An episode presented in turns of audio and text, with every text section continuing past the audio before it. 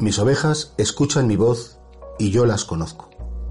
Seguimos con el discurso del buen pastor y en ese sentido fijaos qué bonito como la relación que quiere tener Jesucristo con sus ovejas es, primero, de una escucha y de un conocimiento. Dice el refrán que nada puede ser amado si previamente no es conocido. Y eso Jesús es el gran escuchador. Jesús nos conoce a todos perfectamente, pero a Él le gusta que le contemos nuestras cosas. Le gusta que pongamos un nombre a nuestros sentimientos, que pongamos un nombre a nuestras vivencias y que todo eso se lo contemos a Él, como se lo contaríamos al mejor de nuestros amigos, a la mejor de nuestras amigas. Eh, precisamente la intimidad es que yo puedo compartir contigo lo que pasa dentro de mí y te lo puedo contar todo porque nunca me vas a hacer daño.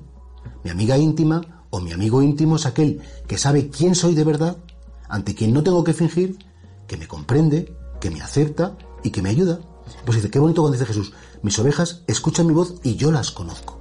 Porque efectivamente, cada vez que escuchamos la voz de Cristo, cada vez que dejamos que las palabras de Cristo reposen dentro de nosotros, son palabras de conocimiento, no solamente de conocimiento de Él, sino de conocimiento propio.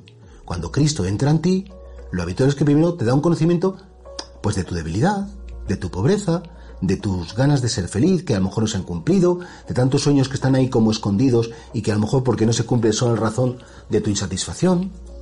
Eso piensa si tú esto lo concretas en un tiempo diario de estar con Él, de hablar con Él, de escuchar su voz y de dejarte conocer por Él.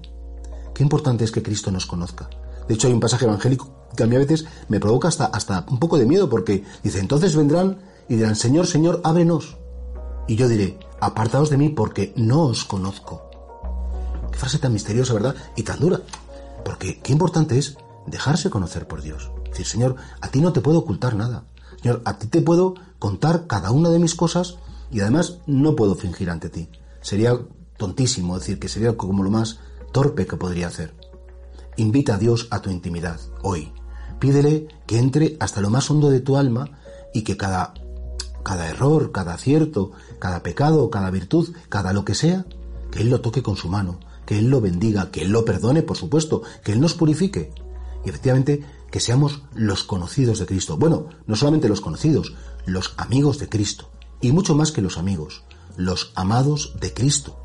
Y efectivamente, para que alguien nos pueda amar, realmente nos pueda amar, que nos mostremos tal y como somos fuera las máscaras, fuera ese, ese postureo delante de Dios que no tiene ningún sentido, fuera ese parecer, sí, de cara a la galería, soy muy católico y soy muy rezón, y por dentro a lo mejor estoy podrido y no me importa nada.